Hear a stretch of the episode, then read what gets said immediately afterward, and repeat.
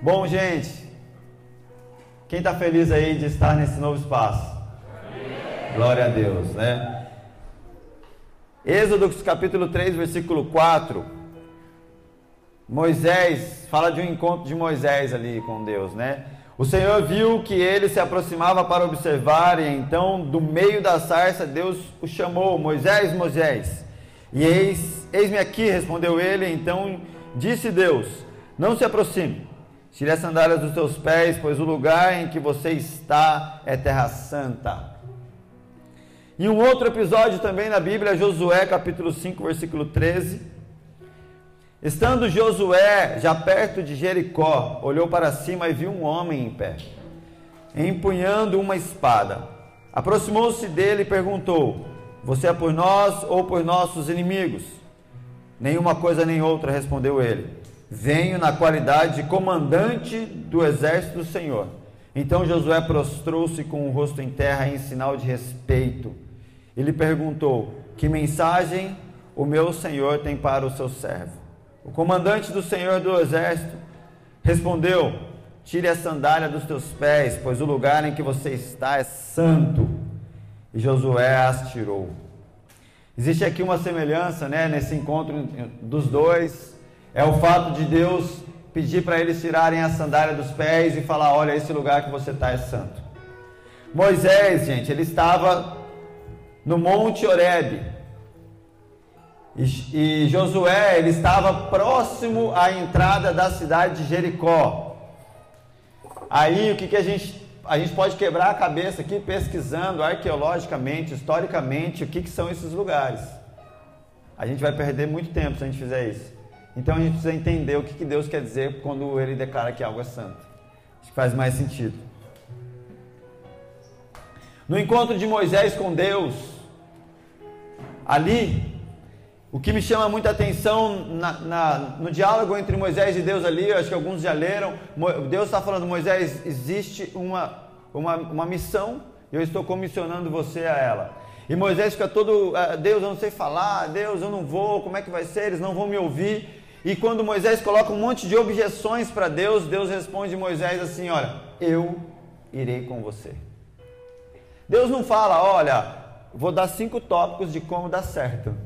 Moisés, anota aí a receitinha de como pregar, como falar, como chegar, como conseguir e tudo vai funcionar. Deus não dá a letra para Moisés. Deus fala, eu vou com você, querido. Sabe por quê, gente? A letra é essa. O, o macete é esse. Né? Como muitos falam assim, o bizu, o segredo, o sucesso. A grande live do sucesso da sua vida é Deus estará junto. É isso o grande lance. Como conseguir fazer tal coisa, como conseguir aquilo, como tal, tal, tal. E Deus está falando, Moisés, eu vou. Easy. Eu vou, já era, é isso que importa. E aí quando você vê aqui, o outro ponto que nós vemos aqui, né?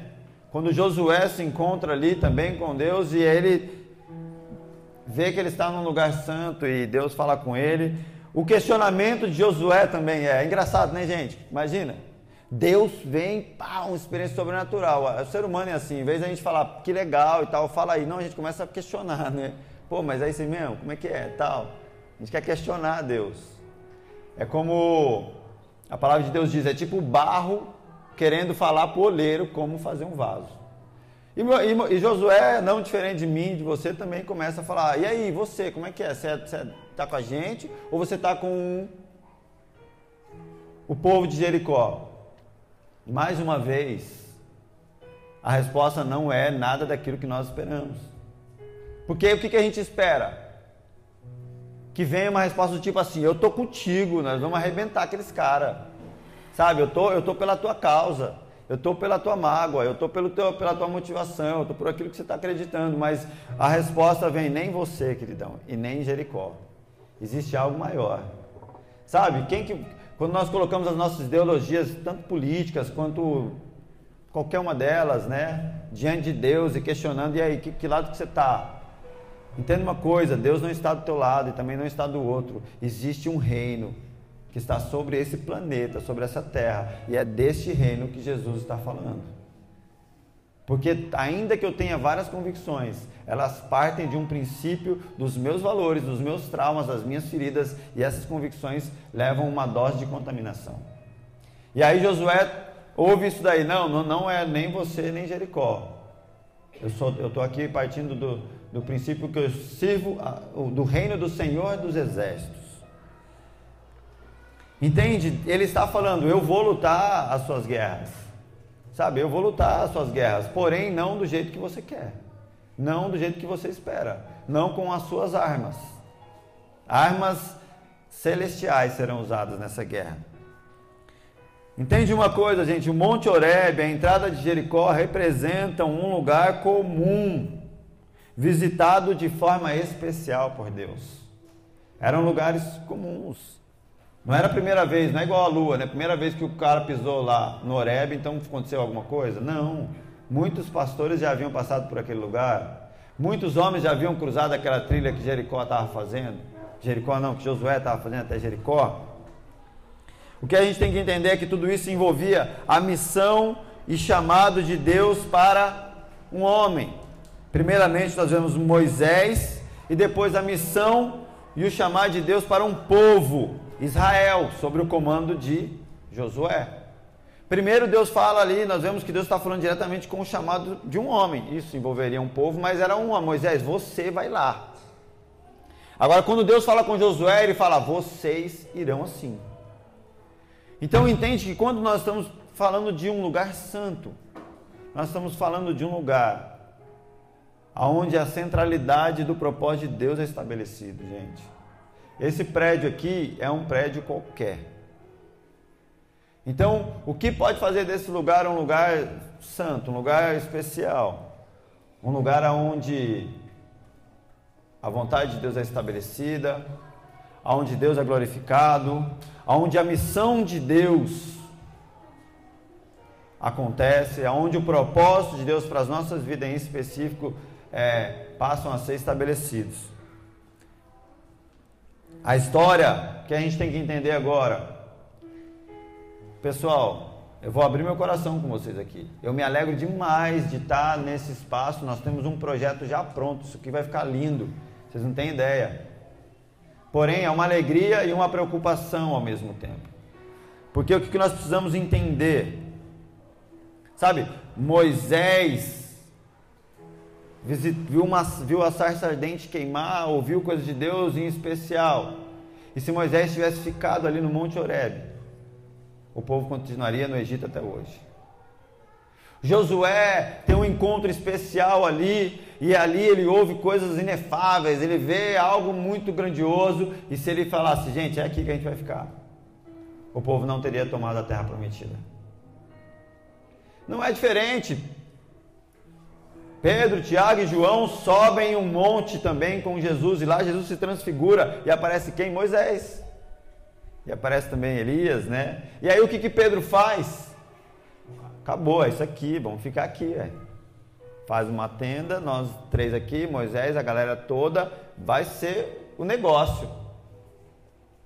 Só que não era esse o plano.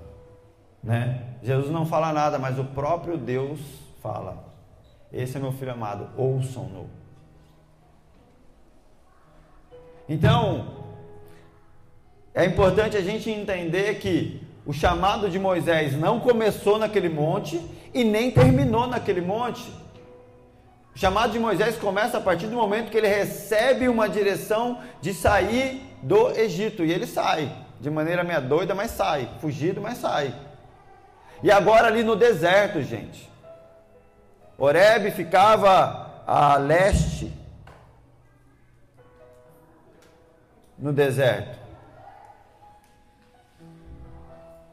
E ali, Deus fala com ele naquele monte. Porém, agora ele deveria sair daquele monte e ir para aquilo que ele deveria fazer. O que, que nós temos que entender? O chamado de Deus para um homem e para um povo, ele não é estático, ele é orgânico.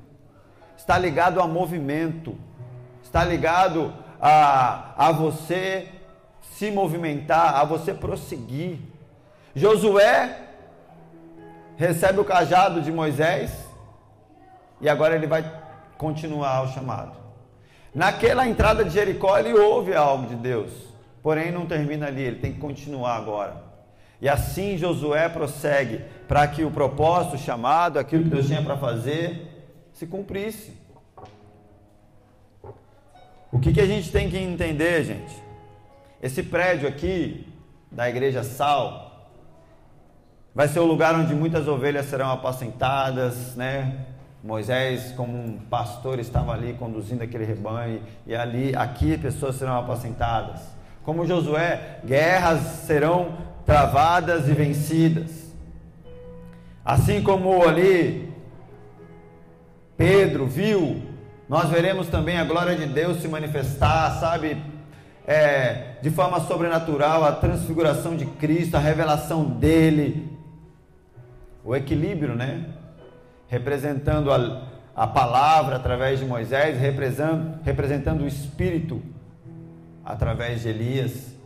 Eu creio que é, aqui nós viveremos isso, mas nós temos que ter uma clareza que nós estaremos completamente equivocados e nós não cumpriremos a missão, o propósito e o chamado de Deus se a gente parar nesse lugar.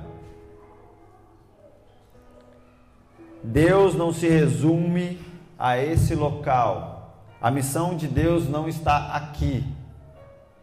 Pastor, o que você está querendo dizer? Você já está pensando em alugar um lugar maior? Não. Entende uma coisa? É dinâmico a missão de Deus para nós. Sabe, a adoração ela tem que se estender daqui para sua casa. Nós, nós, nós, nós cremos e entendemos que mais importante do que essa reunião que nós fazemos no domingo são as reuniões nos lares que nós iremos estabelecer durante a semana. Sabe, o que você está fazendo no seu trabalho, o que você está fazendo dentro da sua casa com a sua família, isso é depois do Oreb, o que você faz com a revelação. Isso é depois ali da entrada de Jericó, como você conquista as suas terras. Isso é, se você vai descer o monte da transfiguração e usar aquela revelação de Jesus para mudar a história de uma cidade, de um povo, da sua família, assim como Pedro depois prosseguiu. Sabe, nós podemos nos tornar o que eu quero chamar aqui de templistas, sabe? E não é isso, não tem nada a ver, não tem nada a ver com o que Deus está nos chamando a ser. Templistas é você só fala de Jesus, você só adora, você só vive o cristianismo no domingo quando você está aqui dentro de um prédio. Não. A glória de Deus, o cristianismo, a manifestação do Espírito Santo não tem a ver com este prédio, tem a ver com o chamado e o propósito dele. E tem a ver com você. Tira, tira essas pessoas daqui. Tira cada um de nós desse prédio, ele só é um lugar vazio. Esse prédio não precisa ir para lugar nenhum, mas você precisa ir. E, e dar sequência no chamado, no propósito. Essa é a grande reunião da família de Deus, onde nós celebramos e adoramos a Ele. Amém? É, e eu quero falar sobre reforma, porque olha lá, vocês estão vendo aqui, nós passamos alguns dias aí quebrando parede, quebrando chão, fazendo coisas. Estamos em reforma. Esse lugar está sendo reformado e adaptado para nos receber com qualidade. Esse é um prédio que está sendo reformado para a glória de Deus, amém? E para que os filhos se reúnem aqui e glorifiquem a Deus. Só que olha só que engraçado. Nós estamos reformando esse galpão por conta de uma reforma. De que reforma que eu estou falando? Há 504 anos atrás, um jovem monge, um jovem monge alemão, ele saiu do seu monastério e foi caminhando pelo vilarejo de Wittenberg até a igreja do castelo. A porta da igreja funcionava como uma espécie de mural público, onde as pessoas colocavam ali os avisos, os recados. E esse jovem monge foi até ali e fixou um cartaz com 95 declarações, ou que muitos chamam de teses, 95 teses. E o nome desse jovem monge é Martim Lutero. No dia 31 de outubro, não, não que foi planejado ou pensado, nós estamos no dia 2 de outubro. Dia 3 de outubro, meu relógio está errado, gente. Dia 3 de outubro. E no dia e no mês de outubro é o mês onde nós comemoramos o aniversário da reforma que nos trouxe até aqui. No dia 31 de outubro de 1517 é a data do aniversário da Reforma Protestante. Nesse dia, Martim Lutero fixou lá as 95 teses contra a venda de indulgências e aquilo que representava os desvios. Nesse mês de outubro, eu acredito que nós, esse prédio está em reforma e eu acredito que a Igreja Sal ainda está em obras. Acho que permaneceremos até a volta de Cristo. Porém, eu acredito que uma reforma estrutural nós estamos vivendo. Nós estamos estabelecendo as nossas fundações, as nossas bases, aquilo que é importante, que nos, vai, vai nos dar sustento e alicerce para quantos, quantos andares nós iremos. Falando um pouco da história aqui, olha só, gente. Naquela época, na época de Martim Lutero, a maioria das pessoas acreditava, por exemplo, no purgatório. Se você assistiu o Alto da Compadecida, você viu ali mais ou menos o que é o purgatório. Um lugar, o que era o purgatório? Um lugar de tormento, onde as pessoas iam depois da morte. E aí, o, o, o propósito era, elas iriam purgar os seus pecados antes da sua promoção para o céu. Então o camarada pecou muito, ele vai ficar no purgatório ali, sofrendo, sendo torturado, para pagar os pecados dele até ele ir para o céu. E o que, que acontece? A igreja vendia indulgências, que eram promessas que vinham do Papa, no sentido de diminuir esse tempo no purgatório. Então era assim: o filho de alguém muito rico morreu e o camarada era totalmente pecador. Aí o, o, representante da igreja na época, o padre, né, quem quer que seja, falava: Olha, vamos fazer o seguinte: você pode doar a sua fazenda para a igreja, tantos, tanta grana aí, que aí nós vamos morar. E seu filho, ao invés de ficar lá no purgatório sofrendo, a gente já arruma um, um trecho para ele subir direto para o céu. Sabe, parece isso, nada de novo embaixo do céu, gente. A gente consegue comprar, né? A corrupção está aí, você consegue acesso a um médico de maneira mais rápida, dando grana, acesso na prefeitura, tantas coisas as pessoas conseguem. Então, tem gente que fala assim: nossa, que igreja maldita, mas e aí, você já deu grana para conseguir cortar a fila de alguma coisa? Nada de novo, correto? Eu tenho três filhos por adoção. Eu fiquei na fila de adoção esperando. Tem gente que paga para conseguir o bebezinho de olho azul. Nada de novo embaixo do céu, gente. O que a, a, a igreja vendia essas indulgências e as promessas vinham do Papa. Olha só como que era a propaganda da época. Assim que a moeda cai do cofre, sobe a alma do purgatório. Era essa a propaganda. Assim que a moeda cai no cofre, sobe a alma do purgatório. Esse era o refrão da propaganda da época. E as 95 teses de Lutero protestavam contra essas indulgências, a preocupação exagerada da igreja em relação à riqueza. Sabe, eu não estou aqui, gente, para ficar. Eu não sou o, imetro da fé, não. Mas eu acho que hoje você pode olhar para muitos lugares e ver um cenário muito parecido com isso. Nós temos acesso à palavra de Deus. É o que Lutero, né? A, glória a Deus, mas Lutero conquistou isso para nós. Como, como, como, alguns dizem, né? O golpe está aí, quem, quem quer? Porque a Bíblia está tá aí para todos lerem. Não foi uma série de declarações especialmente radicais. Certamente não para os padrões de pensamento que mais tarde Lutero viria a demonstrar. Ele não indagava acerca da existência do purgatório, nem sobre o valor limitado das indulgências, mas atingiram a igreja onde ela se encontrava mais vulnerável, no bolso. Primeiramente, Lutero não quis questionar o purgatório, essas coisas, ele começou a questionar essa, esse apelo financeiro, esse foi dali que começou. E o que acontece? O arcebispo local da época levou uma queixa para o Papa, mas tal oposição tornou Lutero ainda mais determinado. E aí Lutero agora começou a atacar a infalibilidade papal e dos patriarcas. O que, que é isso? Lutero começa agora a combater outras, outros desvios. A infalibilidade papal é o que? Tudo que o Papa fala é a voz de Deus, é inquestionável e é uma verdade absoluta. E também os patriarcas, que seriam ali os, os líderes da fé. Então as pessoas não tinham que ler a Bíblia. Não era interessante que as pessoas tivessem acesso às escrituras. A, a Bíblia era escrita em latim muito, a, a, grande maioria da sociedade não tinha acesso a estudo e os que tinham, poucos conheciam latim. Então era basicamente ali os líderes religiosos que tinham acesso a essa, essa, essa, esse idioma, né? Então somente eles poderiam ler, interpretavam e usavam como bem queriam.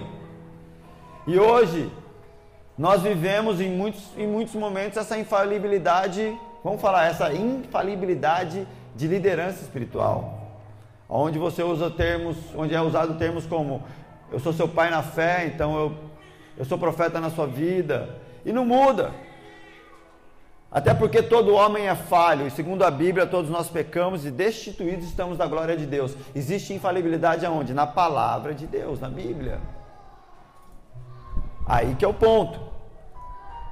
O imperador Carlos V conclamou uma conferência na cidade de Worms chamou Lutero para participar pessoalmente com a promessa de proteção. Ali estava Lutero e todo o sistema da igreja apostos contra ele. Então, Lutero disse: Pela misericórdia de Deus, peço a vossa majestade imperial e vossos ilustres senhores, ou a qualquer um que tenha representatividade, que testifiquem e refutem meus erros, contradizendo-os com o Antigo e o Novo Testamento. Quando Lutero vai lá nesse lugar, ele fala assim: Olha, eu quero que vocês me corrijam, eu estou disposto a me arrepender, a mudar, se vocês conseguirem, através do Novo e do, e do Antigo Testamento, provar que eu estou errado. Essa foi a colocação de Lutero. Estou pronto, se for melhor instruído, a me retratar de qualquer erro e serei o primeiro a atirar os meus escritos na fogueira. Lutero falou. Aí o advogado imperial respondeu em tom de reprovação: Tua resposta não vem ao caso.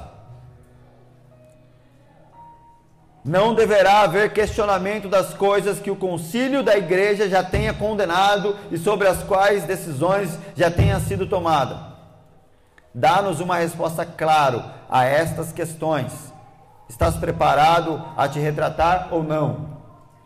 Traduzindo aqui para a nossa linguagem atual é: não interessa o que a Bíblia diz, a liderança da igreja já falou isso, então não vem com essa história de Bíblia para cima da gente, não. Não vem com essa história de rebelde para cima da gente, não.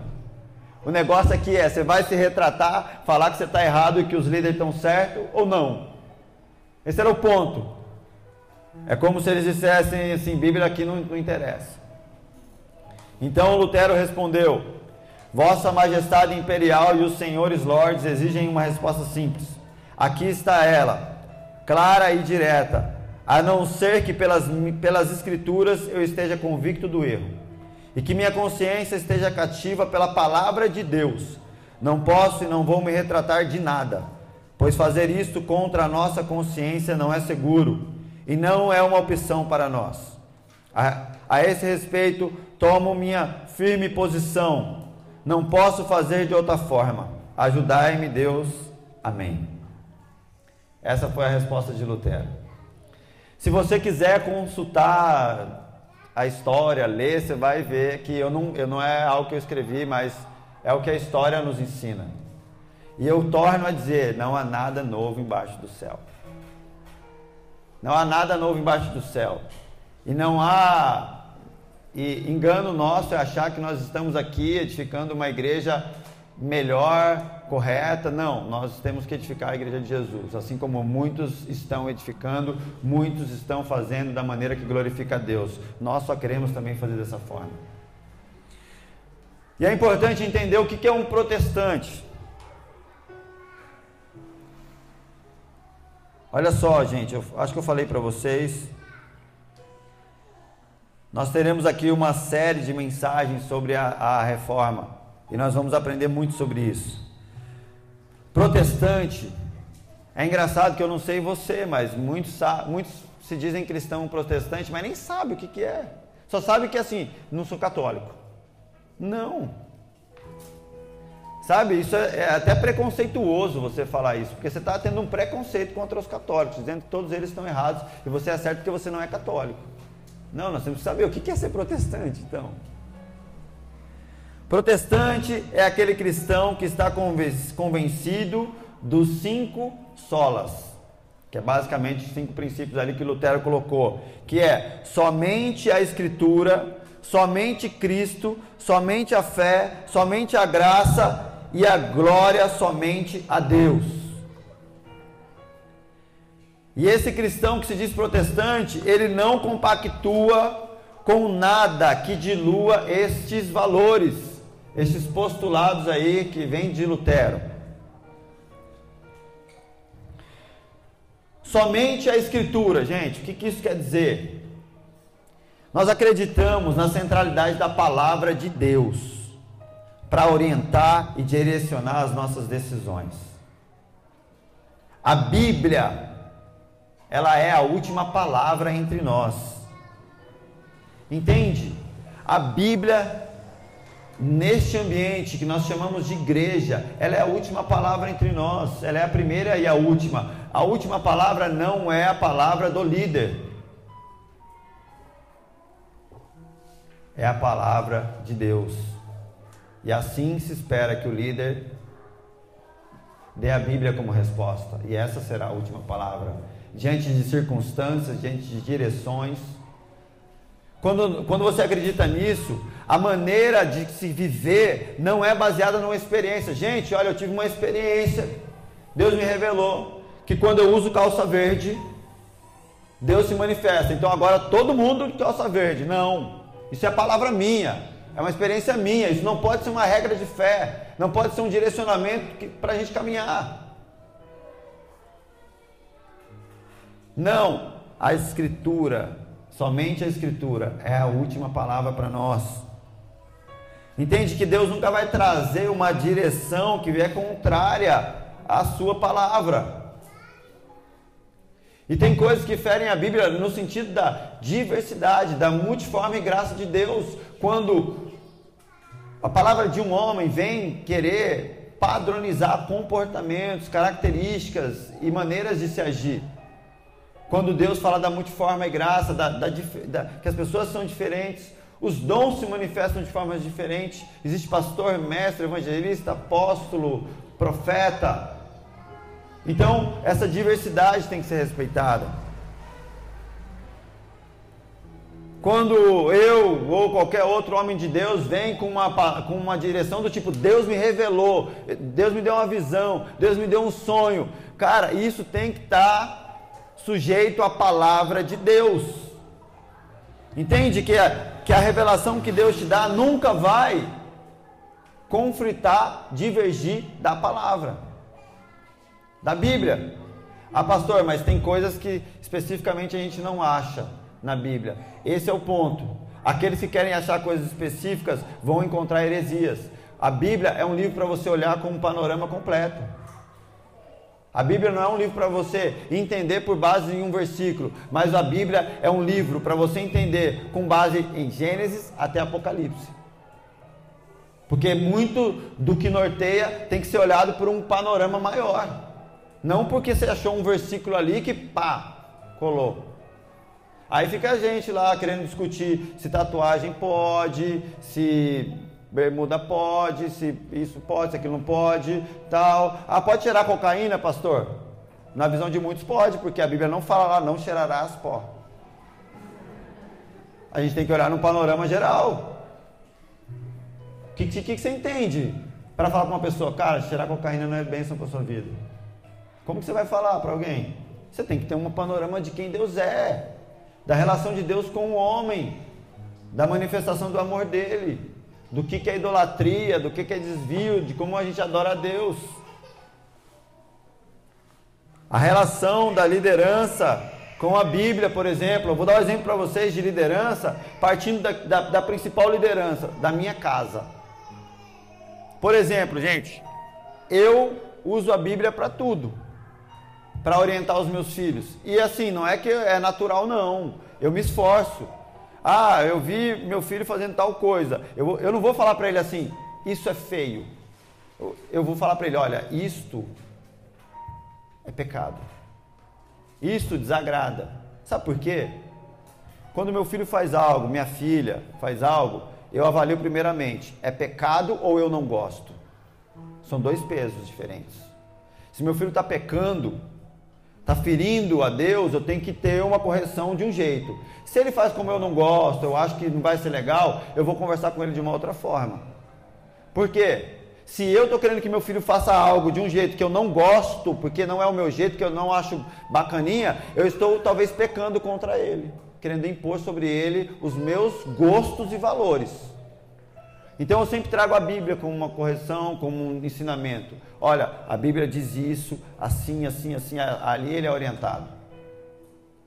Ah, eu uma vez ouvi um cara falando, mas meu, tem muito, tem muito filho de pastor que acaba pegando repúdio, sabe, da Bíblia, porque é o tempo todo a Bíblia usando e realmente pega, né? você pode pegar birra e medo da, da Bíblia Agora, se ela for usada como um facão, entende uma coisa? A Bíblia não é um facão, ela é uma espada. Tá lá, a Bíblia é uma espada. Facão ele corta de um lado só, espada corta dos dois lados. Então, quando eu erro, eu peço perdão para os meus filhos e também trago o que a Bíblia diz a meu respeito, a respeito do meu erro. Pai, papai errou. Porém, ó, a Bíblia fala que é assim, assim, por isso que eu estou aqui falando para vocês, me perdoa. O que, que acontece quando você entende, você usa a Bíblia como uma espada, ela não vira uma arma, mas ela vira um escudo protetor para a família.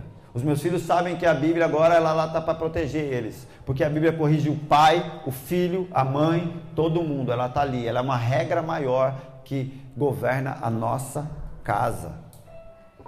Se você usa a palavra de Deus dessa forma, queridão, seus filhos não vão pegar bode, ninguém vai pegar bode, pelo contrário, vão se sentir seguros pelo cuidado da palavra, respaldados, guardados pela palavra. Eu tenho que fazer isso. Esses dias estava almoçando eu, a gerente financeira da minha empresa, a gerente a gerente comercial da empresa e a Gabi. E eu, por algumas experiências que não cabe a mim contar, Sempre tive uma, uma pessoa que eu esperava que, que manifestasse o caráter de Cristo. Por N vezes eu já tive com ela em restaurante ou em café e vi ela humilhar pessoas dentro de restaurante, de café. E aquilo me gerou, gente, um, um trauma, assim, um, um negócio, sabe? de ver a pessoa ali, você fala, pô, é, é uma pessoa de Deus, vou esperar aqui uma manifestação de Cristo. Mas eu só via todo restaurante era humilhar os outros, era, eu passava altas vergonhas. Eu falei, cara. E aí a gente estava almoçando, a Gabi pediu duas fatias de pão para comidinha dela. Aí na hora que chegou a conta, cada fatia de pão custou sete reais. Deu 14 reais, duas fatias de pão. Aí a Gabi, na hora, ela falou pro cara assim: Peraí, amigo, não tô, não tô entendendo essa conta. E ela ficou muito revoltada. Ela falou: Não, você tá doido, duas fatias. O cara, não, é porque o pão é fermentado. E eu ali, eu tava conversando com as meninas, e a Gabi começou a falar isso. Foi de impulso, gente. Eu virei para ela e falei, Gabi, fica quieta, paga. Você deveria ter perguntado antes o preço. Mas eu fui grosseiro, assim, fui bem ríspido com ela. Ela, como uma mulher tem domínio próprio, ficou quietinha, pagou a conta e tal. Aí na hora que a gente saiu do restaurante, ela falou para mim assim, mas eu fui falar, eu falei, ó, eu te parei antes que você começasse a pecar e destratar o cara. Beleza. A gente continua andando, e aí o que acontece? O Espírito Santo vem, constrange, eu fiquei, falei, cara, viajei. Não deveria ter falado daquele jeito com ela. Aí eu chamei ela para conversar, falei, meu amor, Pô, a gente conversou, falei, eu acho que eu realmente. Ela colocou, falou, ó, você, deixou de me defender para defender o cara que estava querendo é, cobrar um preço abusivo. Tal, não sei o quê. Eu falei para ela, mas ele era só um funcionário, mas eu errei da minha maneira de, de falar. E aí a minha a, a, a, gerente da minha empresa, as duas gerentes, elas sabem que eu sou pastor, que eu sou cristão, né? E o que, que eu fiz? Chamei elas duas, falei, olha, eu quero pedir perdão para vocês pela maneira como eu falei com a Gabi, porque o que a Bíblia fala sobre um homem ser como Cristo e a mulher ser como a igreja não tem nada a ver com aquilo da maneira como eu agi. Preciso que vocês entendam que aquilo não é um comportamento normal, foi um desvio, um erro meu, tá bom? Vocês me perdoem e tal, me retratei. Porque a palavra de Deus ela não deve ser usada como um facão, gente. Tem momentos em que ela corta a gente. E quando a, e quando a gente traz ela como esse centro de governo, cara, você traz segurança para pro, as pessoas, você traz segurança para os lugares. Eu, eu digo isso porque eu, eu dei dois exemplos. Eu sou o dono da empresa. E eu me retratei com as minhas funcionárias pela maneira como me portei. Eu sou o sacerdote da minha casa.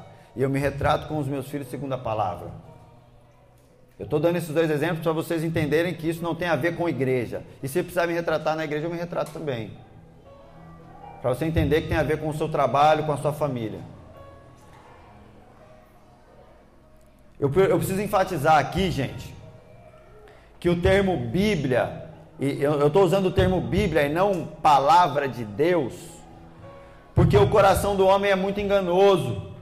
E em muitos momentos nós temos nos enganado e enganado outras pessoas, dizendo ser palavra de Deus, aquilo que não é Bíblia e aquilo que muito menos é palavra de Deus. Então até tomo cuidado de não dizer assim, ah, a gente tem que submeter a palavra de Deus, mas eu, eu, eu tomo cuidado de dizer, a gente tem que submeter a Bíblia, porque a gente acaba se enganando. Quando eu falo palavra de Deus, talvez você vai achar que um dito profeta que fala para você fazer algo que não é de Deus, não é bíblico, mas ele fala que é palavra de Deus, você acredita. Então, eu tenho que enfatizar aqui. E por último, sobre essa parte de somente a Escritura, eu quero trazer um, uma reflexão aqui que é, é, é muito básica. Eu já falei, você talvez já ouviu, não sei se você já reproduziu isso, mas a letra mata e o espírito vivifica. Já ouvi tanto isso. E sabe, talvez na época de Lutero você ouviria a mesma coisa. Não leia a Bíblia demais, senão você vai morrer. Então por que será que Deus deixou a Bíblia para gente?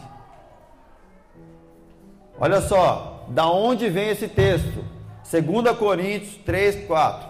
Tal é a confiança que temos diante de Deus, por meio de Cristo Está falando aqui de confiar em Deus através de Jesus Cristo, a ênfase em Cristo. Não que possamos reivindicar qualquer coisa com, com base em nossos próprios méritos, mas a nossa capacidade vem de Deus. Ele nos capacitou para sermos ministros de uma nova aliança, não da letra, mas do Espírito pois a letra mata, mas o espírito vivifica. A gente precisa olhar isso aqui como um todo. Paulo estava combatendo aqui a questão do, do judaísmo com. Ele estava querendo dizer: olha, vocês não vivem mais os dez mandamentos. Agora nós entendemos que somos salvos, somos capacitados e vivemos por conta do sacrifício de Cristo. E essa é a nova aliança que a partir de agora nós vivemos a vida de Deus em Jesus Cristo pelo Espírito que Ele nos enviou. Se você traz, entende uma coisa? A letra nos matou, mas o Espírito nos trouxe vida. O que, que é isso? É quando, é quando eu vou evangelizar alguém, por exemplo. O que, que eu vou dizer para essa pessoa? Olha, querido, você é um pecador. Você está desviado da presença de Deus. Basicamente isso. Se eu falar só isso para a pessoa, ele vai sair com ódio, meu irmão. Ele vai falar, não tem como chegar em Deus, não tem nada. Mas a grande, o grande lance é, sabe essa, essa criatura que você é? Eu também sou. Sabe qual é a diferença entre nós? eu reconheci Jesus. E agora ele ama, ele me ama, eu sendo esse pecador. E ele te ama também, é só você aceitar ele. A pregação do Evangelho não deve minimizar o nosso pecado, ela deve exaltar a grandeza de Jesus. Eu não posso chegar para o cara e falar assim: não, meu irmão, você está em pecado, mas assim, você sabe, né, cara, não é tanto pecado assim, né? Tipo, você quebrou o pau na cabeça do irmão ali, mas tudo bem, né? Quem nunca ficou bravo? Não, irmão, você quebrou a marreta na cabeça do cara, é pecado, irmão. Você está em pecado. E a única questão agora para te redimir é você se arrepender diante de Deus. Jesus pode transformar isso. Ele pode mudar o maior dos pecadores. Mas eu não posso vir com uma conversa para o maior dos pecadores achando que o pecado dele não é tão grave. Sabe por quê? Só busca a vida aquele que morreu. Só busca Salvador aquele que está perdido. Então a pregação do Evangelho é: deixa eu mostrar que você está perdido, deixa eu mostrar que você precisa de Salvador. Assim nós exaltamos a Jesus para que haja salvação. Isso não tem nada a ver com o fato de você ler a Bíblia demais, você vai morrer, não tem nada a ver com isso. Quando você lê a Bíblia demais, você vai ver a grandeza de Deus, você vai ver a, a, o tamanho da sua miséria. Isso é maravilhoso. Quanto mais eu vejo a minha miséria, mais eu desejo Jesus Cristo, mais eu desejo ser cheio do Espírito Santo. Essa é a, a questão desse texto. Mas muitos usam dizendo assim: não, aqueles que leem a Bíblia demais, que estudam demais, vão, vão, vão morrer, vão ficar mal, vão, vão se perder na fé. O fato é que você está lendo a Bíblia para quê? Aquele que lê a Bíblia desejando Jesus, automaticamente é cheio do Espírito Santo. Aquele que lê a Bíblia para a glória de Deus, automaticamente vai ser capacitado pelo Espírito Santo. Eu acho que, não sei se você concorda comigo, mas quando essa, esse texto é colocado dessa forma, parece que o Espírito Santo briga com a Bíblia, sabe? Quem estuda demais a Bíblia se torna incompatível à presença do Espírito Santo. Para você ser cheio do Espírito Santo, você tem que ser um ignorante. Você não pode conhecer a Bíblia. É a única condição do Espírito Santo te encher. Não. Entende uma coisa? Vou tentar fazer uma analogia aqui. O Espírito Santo é o fogo. E o lugar onde esse fogo é depositado é dentro das Escrituras. O recipiente onde esse fogo é colocado é dentro das Escrituras. Quando esse fogo vem fora das Escrituras, muitos se perdem, muitos se confundem. E eu quero deixar claro aqui: eu não estou anulando o fogo e não estou anulando a Escritura. Estou dizendo que, assim como Jesus mostrou, olha, Moisés e Elias, ele está dizendo, o equilíbrio está nisso. Jesus passou três anos ensinando as Escrituras, não foi à toa, para depois derramar o Espírito Santo. O que, que ele fez? Ele preparou um lugar no coração daqueles homens, para o fogo do Espírito encontrar pouso ali. Porque cheios do Espírito Santo, eles deveriam anunciar não as suas experiências, mas a palavra de Deus. Amém, gente?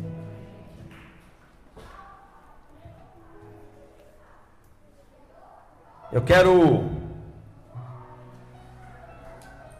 falar aqui sobre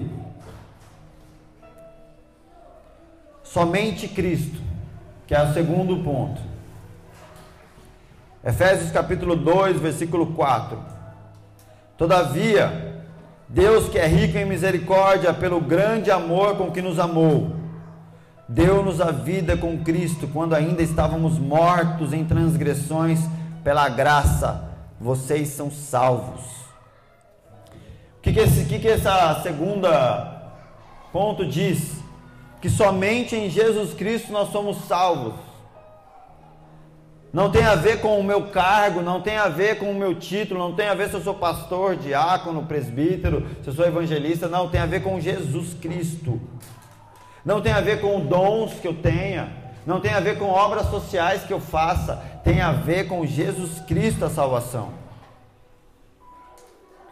Eu quero que vocês pensem nisso. Somente em Cristo nós temos salvação, provisão e capacitação. É por conta do sacrifício dele na cruz. E isso nós vemos no momento das dificuldades. Quando eu estou com falta de provisão, onde eu coloco a minha confiança? Quando uma enfermidade aparece, aonde está a minha confiança? Muitos, para muitos, Jesus não é o suficiente. Então eu preciso acrescentar coisas para que a pessoa acredite, sabe? Aí eu invento um, um objeto que se você levar e botar em tal lugar da sua casa, vai acontecer. É um tipo de oração, um tipo de coisa. E aí o relacionamento com Cristo e a cruz dele não é o suficiente para curar quem tiver que curar, restaurar quem tiver que restaurar e prover o que você precisa. Quando Jesus não é o suficiente, elementos começam a ser agregados. Como se Jesus não fosse completo, entende? Então agora você precisa de um chaveirinho, de um copo de água, de um negócio, de um, de um monte de outras coisas. Então não é somente Cristo, é outros elementos ali para poder fazer com que isso aconteça. Entende isso? Presta atenção, gente. Você não precisa fazer um sacrifício financeiro para Deus prover o que você precisa. Você não precisa fazer um jejum para aquela porta se abrir. Você não precisa fazer uma obra social para Deus se mover a seu favor. Entende que Deus na pessoa de Jesus Cristo já se moveu. E aonde ele se moveu? Na cruz. Agora, presta bem atenção no que eu vou falar, para que você não me interprete mal. Ah, pastor, você está querendo dizer que a gente não precisa jejuar? Sim, nós devemos jejuar, mas entenda o que é o jejum. Sabe, as pessoas jejuam como se elas estivessem mudando a mente de Deus, sabe? Eu vou jejuar porque assim Deus vai fazer aquilo acontecer. Eu vou jejuar porque assim Deus vai se mover para aquela bênção dar certa. Querido, você jejua para matar a sua carne. Quando você jejua, não é Deus que fica sem comer, é você. Porque quem tem que morrer sou eu, não é ele. Eu, ele já morreu na cruz, agora quem morre sou eu, para me entender a vontade dele para eu modificar a minha carne com os meus próprios desejos e fortalecer o espírito com os desejos de Deus. O jejum é isso. Você não precisa de uma obra social para ser aprovado por Deus. A nossa aprovação de Deus já, já foi confirmada, selada e cravada na cruz. Você faz, nós fazemos obras sociais porque nós manifestamos o amor de Deus ao mundo, porque nós queremos cumprir o chamado, porque é o que Jesus faria, não porque eu vou fazer isso para ele me amar. Então eu não posso colocar isso como uma condição para você ser, ah, você vai ter, não. O maior tesouro a gente já tem. Agora, se você realmente tem esse tesouro, fazer obra social e jejuar, é, é natural, sabe? É desejo do teu coração, para aqueles que querem viver a obra de Deus, querem mais de Deus. A sua oferta financeira, ela não tem a ver com você conseguir algo da parte de Deus, não. Você consegue bênçãos trabalhando, querido. Você quer o sobrenatural de Deus financeiro na sua vida? Trabalhe, seja honesto, dê os seus impostos, se enquadre no que a Bíblia diz e não tenha mamão como um ídolo no teu coração. Sabe? Tenha Jesus no trono. E isso vai fazer você sim ser alguém que oferta, que abençoa, alguém que entende que a multiplicação na sua vida é para a multiplicação do reino. Não sei, vocês conseguem ver, ver, Deus nisso? A pessoa traz uma grande oferta, porque ela quer uma casa maior, porque ela quer um carro melhor. Eu não consigo ver dentro das Escrituras, eu não consigo ver em Deus esse tipo de comportamento. Porque assim, Deus, eu vou ser mais, Deus vai me fazer mais por mim. Não vai, não vai. Ele não precisa. Só que isso deve ser uma manifestação de amor, uma adoração, um cumprimento sabe? Um, um, um mover, um impulso do Espírito, porque nós cremos e queremos viver a vontade de Deus. O fato de confiar em Jesus Cristo em todas as circunstâncias fala tudo sobre a minha fé.